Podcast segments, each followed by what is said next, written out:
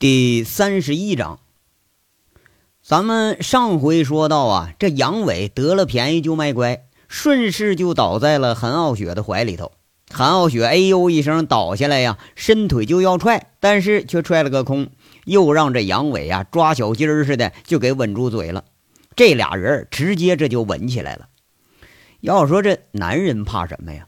就怕和一个女人是独处一室，而且呢，这还是个漂亮女人。你说动手吧，那是禽兽；你要不动手吧，是禽兽不如，是吧？当然了，更多的男同志哈，宁愿意呃，咱就当把禽兽，那也不能当个禽兽不如，是吧？于是呢，挂着风流之名的禽兽之事倒是屡屡发生，除了历史上唯一的一个叫柳下惠之外，那都不能免俗。但是后来有专家说，柳下惠吧，好像是有点啥病，是不是？但咱那说这女人怕啥呀？女人最怕喜欢。这女人若是喜欢上一个男人，你就别说脱衣服了啊，就是泼了性命，那也都是不在话下的。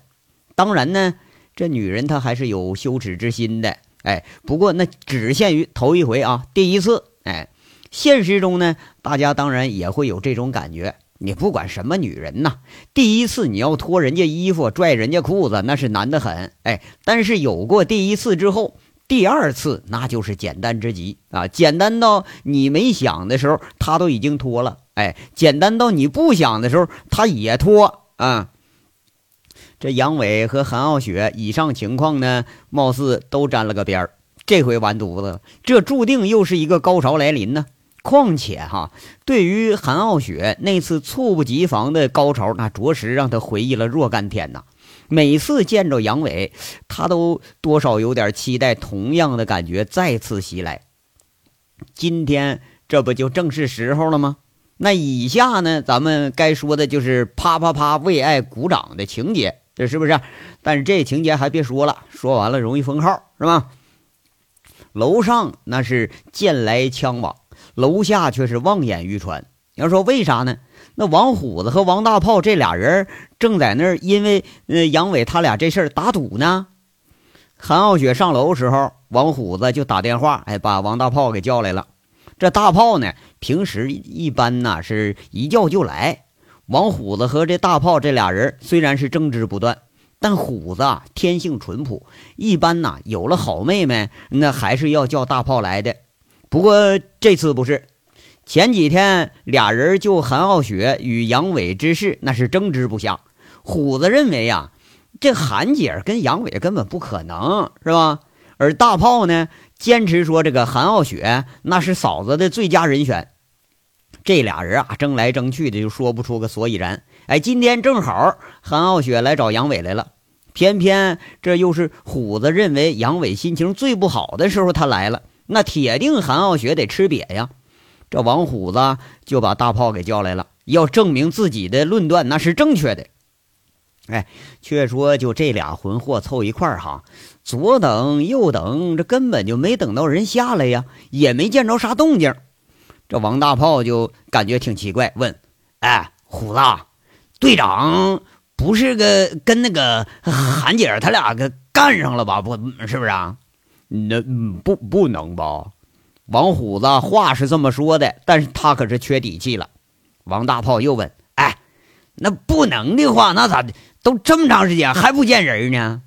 那那我哪知道？虎子信心已经没有了，这说话都没好气了。半个小时啊，这半个小时过去了，没人等吗？哎，一个小时过去了，没人然后呢？俩小时过去了，等的不耐烦的王大炮就问了：“虎子，咱俩打个赌啊？你说一会儿谁先出来呢？”“呃，那韩姐先出来吧。呃，来了找个没趣儿，他还不先出来走啊？”虎子在这开始分析：“那我说哈，得队长先出来。”王大炮一脸是成竹在胸的样那为啥呀？”哎呀，你还不知道队长多厉害，肯定把那姐哈给给放倒了，啪啪了啊！那不得先躺着，咱们休养一会儿啊！咱们这王大炮啊，在这絮笑着，一脸的神往啊！呸！那你想人都跟你一样呢？王虎子在这骂一句：“嘿嘿嘿，哎哎，他妈的，你少说我啊！除了队长，咱俩谁也别说谁。哎，赌不赌？五百块钱的。”王大炮笑着，这就要打赌了。王虎子一咬牙：“那赌就赌，再加一条云烟。那也行。”这俩人赌资刚一定，哎，却见杨伟出现了。虎子正要笑呢，那面容却是戛然而止。为啥呀？那韩傲雪呀，像根棉花糖似的挽着杨伟的胳膊，那头靠在杨伟的膀子上，一脸满足的笑容。俩人呢，不时还说句话，哎，那样啊，亲密的就跟两口子那没啥区别了。哎，你俩在这干什么呢？这是？杨伟一看着王虎子和大炮这俩人傻杵在门口，远远就问了：“呃，没事队长，嗯，没事我俩聊天呢。”啊，那今天表现不错哈。杨伟在这笑着说着：“哎，人家韩傲雪呢，也向这二位呀笑一笑，是个意。”眼见着这俩人上车了，车是呼啸着出了锦绣。嗯，这俩人这才回过神来。王虎子一脸惊魂未定啊，吸了口气，在这说：“哎呦，我的个娘啊！这姐儿真有两下子，真把哥给给收拾住了。”哎呀，你看，早都说了嘛，这队长跟韩姐就天生一对儿。你看你都不信，输了吧？王大炮啊，明显有点这马后炮的意思。那我现在我还是不敢相信呢。哎，王大炮，你说啥呢？啊，你也没赢我呀！王虎子瞪着大眼睛看着俩人远去的方向啊，在那喃喃的嘟囔着。这杨伟在锦绣好几年就没见跟哪个女的好过，哎，而且多数时候那是一脸的凶相，连兄弟们看着都害怕，你就别说那帮姑娘们了。这下午进门的时候，那还虎着个脸呢，一出来，哎，笑眯眯了。哎呀，你要说啊，还是这女的厉害呀？那你也说不服不行，对不对？王虎子最后啊，深感赞叹。话说两天以后。得到韩傲雪面授机宜的杨伟出现在了拴马村现在的杨伟那是不同以往了啊，可以说是满腹经纶呐！啊，就，哎，不对，这这这个词儿啊用的不好，他好像是踌躇满志啊！现在这个样这草包肚子里可是装了一肚子锦囊妙计，他来了。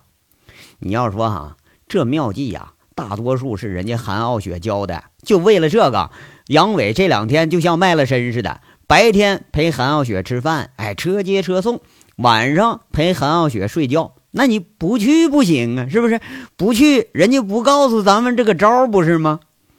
杨伟只得就是低声下气的呀，在韩傲雪那个小屋里头、被窝子里头跟人家说悄悄话，哎，给哄高兴了。这韩傲雪还真能给他说出个道道来。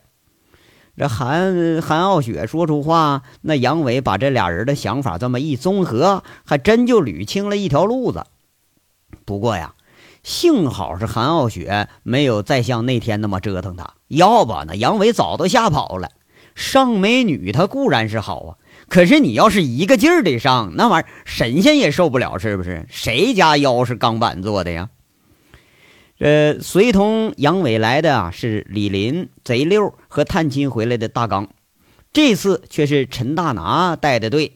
这几个人啊，在村口就坐上了大巨赶来的这个大车，一路上浩浩荡荡朝着拴马村开过来了。拴马村这个平静了几千年的小村，真要变天了。这一章到这儿就说完了，下章稍后接着说。感谢大家的收听。